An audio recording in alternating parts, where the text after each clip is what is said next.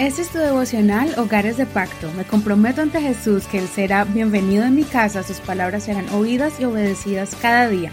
Mi hogar le pertenece a Él. Junio 3. Casa terrenal, edificio celestial. Segunda de Corintios 5, verso 1. Porque sabemos que si nuestra casa terrenal, esta tienda temporal, se deshace, tenemos un edificio de parte de Dios, una casa no hecha de manos, eterna en los cielos pues en esta tienda gemimos, deseando ser sobrevestidos de nuestra habitación celestial. Y aunque habremos de ser desvestidos, no seremos hallados desnudos, porque los que estamos en esta tienda gemimos agobiados, porque no quisiéramos ser desvestidos, sino sobrevestidos para que lo mortal sea absorbido por la vida. Pues el que nos hizo para esto mismo es Dios, quien nos ha dado la garantía del Espíritu. Así vivimos, confiando siempre y comprendiendo que durante nuestra estancia en el cuerpo peregrinamos ausentes del Señor. Porque andamos por fe, no por vista, pues confiamos y consideramos mejor estar ausentes del cuerpo y estar presentes delante del Señor.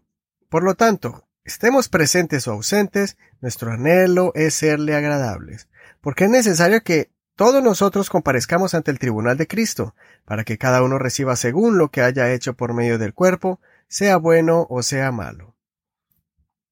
Conociendo entonces el temor del Señor, persuadimos a los hombres, pues a Dios le es manifiesto lo que somos, y espero que también lo sea a sus conciencias.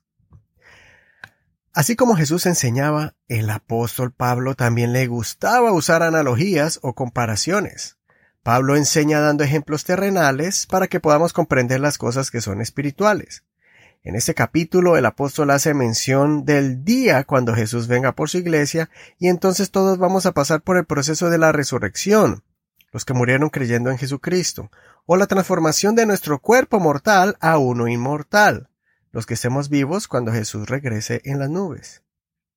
La comparación es que nuestro cuerpo mortal es semejante a una simple carpa, esas que son útiles cuando uno necesita refugiarse en un lugar, cuando está la intemperie, como en el campo o en el desierto, pero no son convenientes cuando uno se va a establecer en un lugar por muchos años. Fácilmente las carpas se deterioran y si pasan por cambios climáticos drásticos como fuertes vientos y lluvias, su resistencia es muy poca. Asimismo, es este cuerpo mortal que está siempre inclinado hacia el mal, que se enferma, que se debilita y que se deja llevar por los impulsos y atracciones de este mundo. En cambio, el Señor nos tiene preparada una morada celestial que Pablo lo compara con un edificio hecho de material fuerte como la piedra o el ladrillo, edificación que puede resistir toda clase de cambios climáticos. Es un edificio majestuoso y glorioso, que sobrepasa la tienda en la que moramos hoy y que debemos estar anhelando ese momento cuando recibiremos un cuerpo semejante al del Señor, que no se deteriora, sino que es eterno. Pablo reconoce que ahora este cuerpo se va deteriorando, envejeciendo y debilitándose. Aun así, el alma se va renovando, haciéndose más fuerte y preparándose para aquel gran día.